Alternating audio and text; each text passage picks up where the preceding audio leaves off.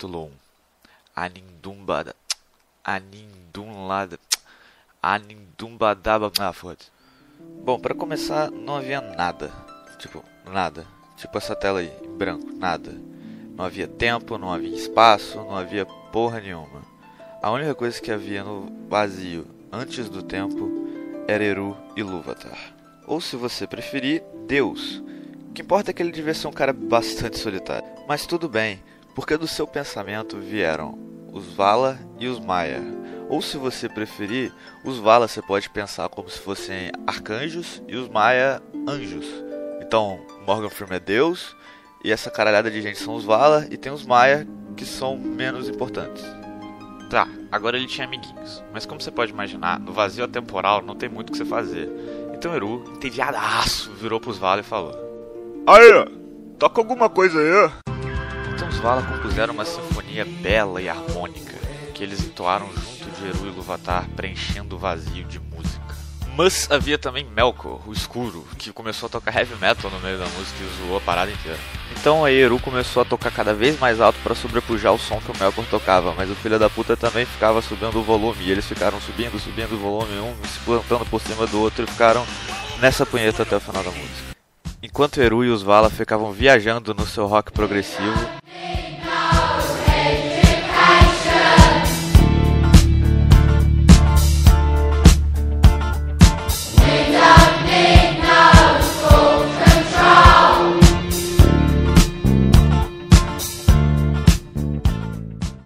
Melkor subiu o som da guitarra fazendo a bichinha chorar.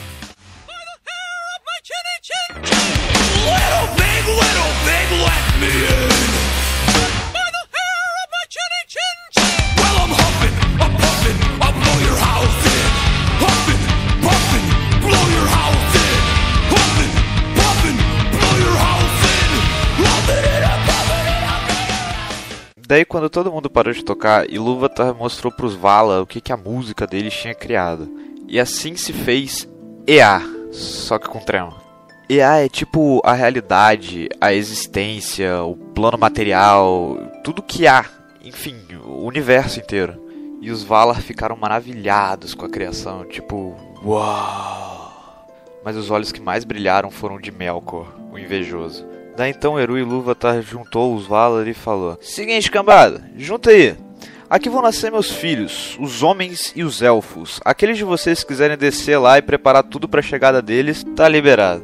E a galera animou forte esse rock aí. Então cerca de 14 Vala, dentre eles Melkor, e mais uma caralhada de Maia resolveram descer até lá e começar a moldar o mundo à sua própria maneira.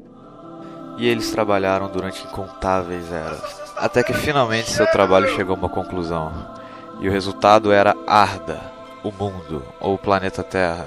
Os Valar eles não possuíam forma física, eles moldavam Ea, a realidade, a partir de um plano espiritual. Só que a parada é que os filhos de Ilúvatar iam chegar no mundo eventualmente, e não se sabe se eles iam chegar e conseguir enxergar o plano físico, EA, ou esse plano espiritual. Então, na dúvida, os Vala pegaram e confeccionaram roupas para eles, pra, que pudessem ser facilmente enxergadas nos dois planos. E essas roupas são basicamente corpos ou forma física que os Vala e os Maia fizeram de acordo com a sua personalidade. Ou seja, basicamente, no mundo de Tolkien, cada criatura dessas assim, pelo menos, basicamente escolheu o que, que ia ser. É meio esquisito isso, mas whatever. Tolkien é um carinha muito doido.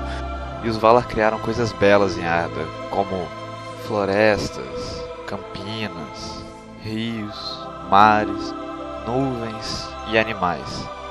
Mas Melkor, ha! também influenciou na música da criação. E além de criar o seu próprio rock and roll por cima da música dos Valar, ele pegava a música dos Valar e distorcia. É como se os Valar e Ilúvatar estivessem tocando isso. We don't need no education.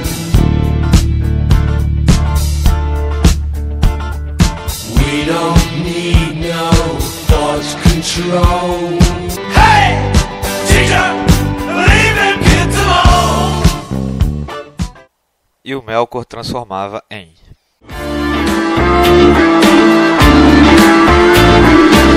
Eu te amo e você nem tanto.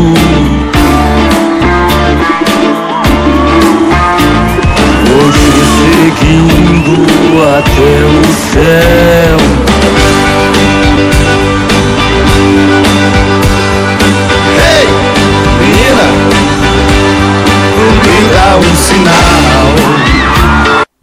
acordes de Melkor criaram espíritos distorcidos que, ao tecerem suas roupas, tomaram formas horrendas, como dragões, balrogs, aranhas gigantes e criaturas ainda mais horrendas. Melkor era bem diferente dos seus irmãos Vala, ele tinha inveja de tudo e de todos. Ele queria tudo, tudo que há. Queria ser maior que os Vala e queria ser maior até mesmo que o próprio Eru Ilúvatar. Dos seus irmãos, o que Melkor mais tinha inveja era Manwë. E nenhum Maia foi designado a Melkor para servir ele, diferente dos outros Vala, que tinham vários serviçais, então ele fazia tudo sozinho. Então a única solução possível seria ele tentar persuadir o Maia do seu irmão que ele tinha mais inveja. E o Maia mais fiel a Manwë se chamava Sauron.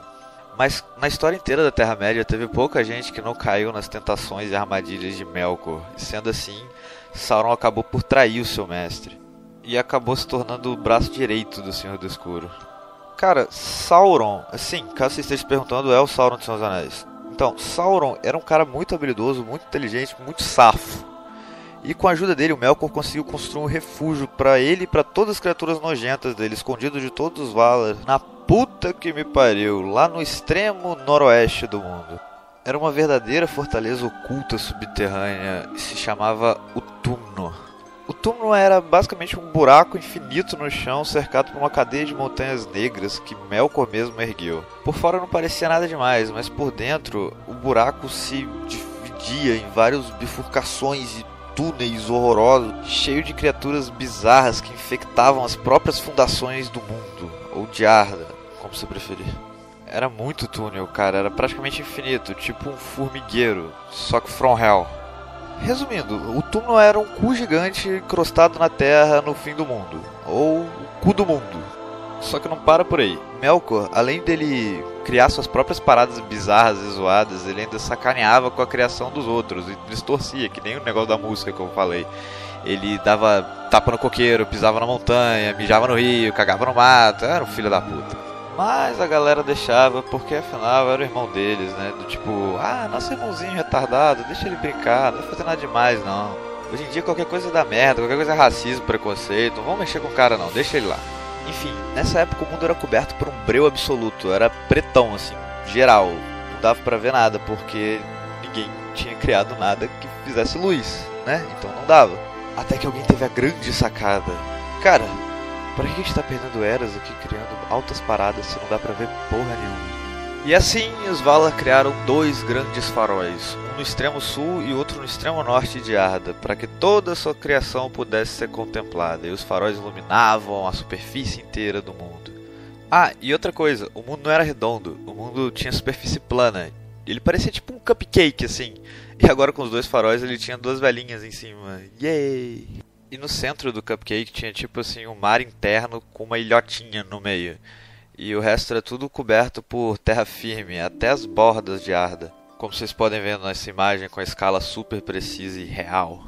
E agora tudo isso poderia ser contemplado por qualquer um que se habitasse esse mundo, porque agora tinha as luzes tênues do faróis para iluminar a Arda inteira.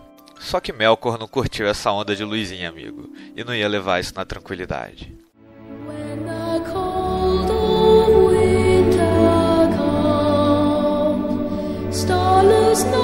it.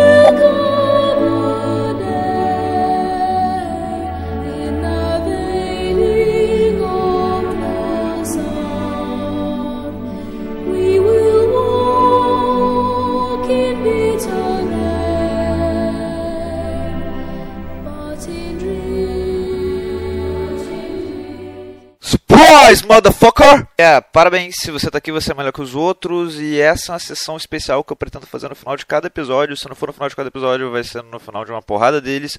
Que é sobre uma trivia aleatória ou que tem a ver com o episódio, provavelmente não. Mas enfim, eu decidi fazer isso porque já foi difícil o suficiente compilar tudo. Todos os contos de Tolkien numa história linear, em capítulos. By the way, são 87 capítulos, se eu não me engano, que eu já escrevi. E aqui tem essas informações extras que não cabe em nenhum desses capítulos, mas que é legal de falar também. Então lá vai a primeira trivia, que é mais um teste mesmo para esse tipo de coisa. A trivia vai ser sobre geografia. Eu vou falar um pouquinho sobre a geografia do mundo, como ela é agora, neste período, no final desse capítulo.